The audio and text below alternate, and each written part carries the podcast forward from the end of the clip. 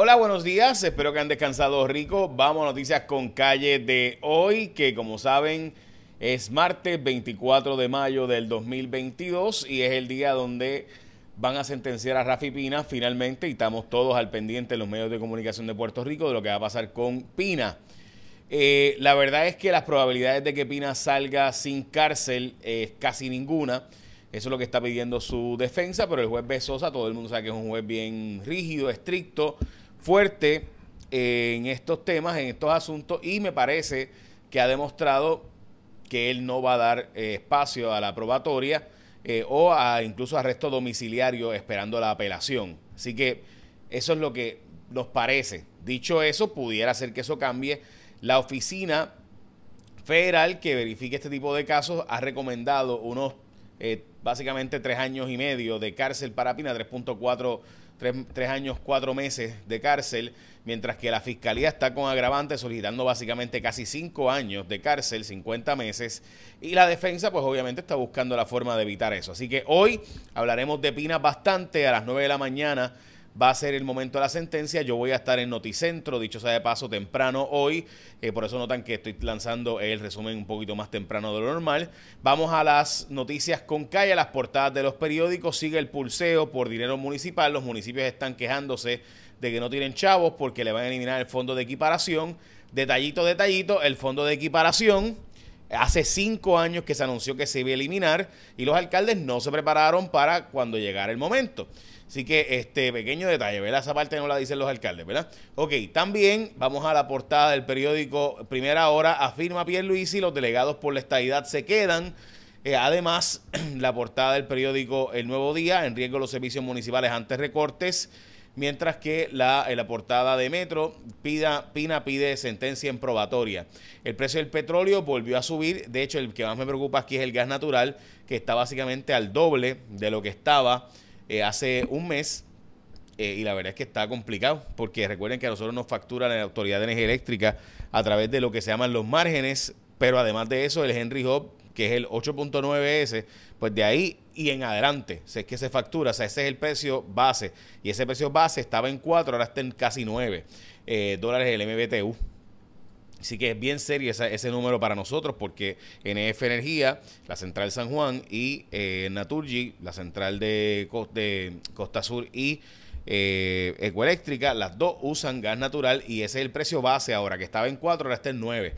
Bueno, el precio de la gasolina, vamos a la gasolina hoy, está a 1.23 el precio promedio de hoy, básicamente a 4.70 el galón, en Estados Unidos está en 4.59, el mismo precio de ayer, 4.53 en la Florida el precio promedio, de nuevo, recuerde que hay unas que están más caras, otras más caras. Recuerde que en Puerto Rico se vende por litro, así que yo hago la conversión a galón, que es 3.79, 3.785, eh, básicamente 3.79. Usted coge 3.79 y multiplica en lo que le está saliendo a usted, que vamos a poner que es a 1.22 y le va a dar pues 4.70 y pico. Ok, ahora mismo hay 7.660 sin servicio de energía eléctrica en este momento. Hoy es el día del desayuno ilimitado por ahí para abajo. También es el día del espárrago, aquellos que les gusta y también el Día Nacional de los Hermanos. Yo no tengo hermanos de sangre, tengo hermanos de crianza. Eh, así que saludos a José, Tato y Jonathan.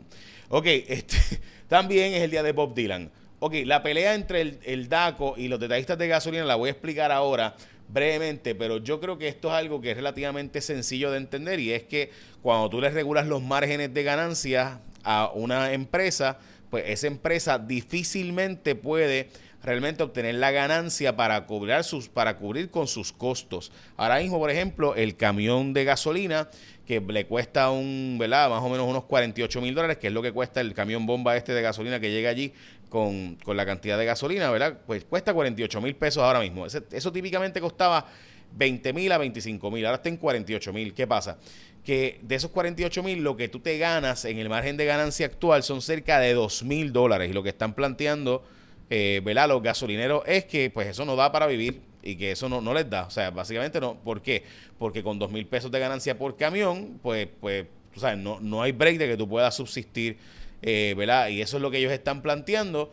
Así que déjame ganarme un poquito más, porque también otra cosa sería un eso va a aumentar obviamente el costo, pero lo que ellos plantean es que ellos no pueden operar un negocio con pérdidas porque tienen que cerrar. Cerca de 15 ya han estado cerrando, pero ha habido 12 empresas, 12 gasolineras que han, que han eh, que el DACO le permitió aumentar el precio para poder subsistir, porque si no estarían cerrando, estas le, estas le demostraron al DACO que tenían, necesitaban subir sus márgenes 2 a 3 centavos el litro adicional. Recuerde que la crudita en Puerto Rico son 53 centavos del galón, cerca de 14 centavos el litro eh, es lo que se paga de crudita.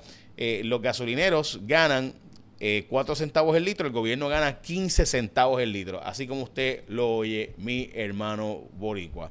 Pero nada, esa es la crudita. Crudita que lo que están buscando eliminar es una de las tres, porque recuerda que son tres cruditas diferentes. Bueno, llegó el momento de escoger el seguro obligatorio. Recuerda que esta semana es la última semana, la semana que viene, el lunes es feriado. Así que sácate el marbete ya. Y cuando saques tu marbete, escógete a la gente de ASC como tu seguro obligatorio. Por si acaso, bien sencillo, ¿sabías que tú tener un marbete vencido conlleva multas, remoción de tablilla, tener que pagar los gastos de grúa si te ocupan el equipo y el vehículo y se lo llevan? Así que los expertos en seguro obligatorio te exhortan a renovar el marbete a tiempo, la gente de ASC, si te chocan o tú chocas, en ASC te resuelven rápido, son expertos en seguro compulsorio, te ofrecen servicio de WhatsApp 24/7, tú puedes escribirle en cualquier momento 787-999-4242, tienen atención personalizada con cita previa también si quieres ir a los centros de servicio, centro llamadas con servicio disponible los 7 días, servicio de inspección a distancia, únicos que te envían gratis por correo electrónico la licencia del vehículo y más. Así que renueva el marbete y escójate a la gente de ASC como tu seguro obligatorio. Esta información que les voy a enseñar ahora son los municipios que estarían yéndose eh, supuestamente casi cerrando porque se eliminaría el fondo de equiparación, que es un fondo que se cobra entre todos y se distribuye entre los municipios más pequeños. Florida, Comerío, Las Marías, Maunabo, Maricao, Villalba, Barranquitas, Ajuntas, Patillas, Orocovi, Jayuya, Culebra, Guánica, Loíza, Ciales, Arroyo, Morovi, Guayanilla, Corozal, Naranjito, Ceiba, Lares, Vieques, buenas, todos esos municipios, casi la mitad de sus fondos o más son del fondo llamado de equiparación. Ese fondo se había anunciado por la Junta de Control Fiscal que se iba a eliminar desde el 2017 para allá, pero ahora es que finalmente se viene a eliminar. Los municipios tuvieron cinco años para poder fusionarse, hacer gestiones de unirse y hacer gestiones de reducir sus costos y gastos. No lo hicieron y ahora están pidiendo dos años más. Bueno, tú sabes, vamos a ver. Eh, bien completa la investigación de justicia. Dice justicia que no van a, no hace falta inmunidad para nadie eh, para poder seguir investigando este asunto. La autoridad de acueducto y alcantarillados pide un plan de racionamiento para Canóbanas y para Loíza por casos de sequía.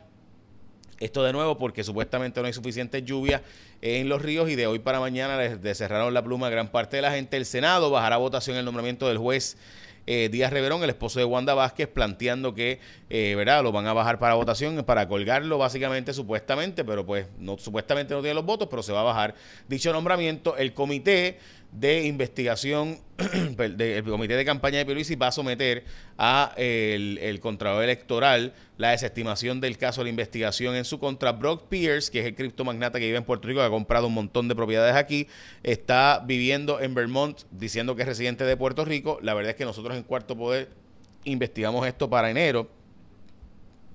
Eh, Hermes Ayala, para ser específico, y eh, eh, lo que pasaba era que en Vermont no hay un requisito de residir allá para correr para el Senado allá. Así que él dice que iba allá, pero realmente está más acá y está corriendo una campaña medio extraña porque todo el mundo sabe que ese escaño lo va a ganar el demócrata, que es el que tiene las probabilidades enormes de ganar. Las probabilidades de Brock Pierce ganar son bastante pocas, pero pues ahí están.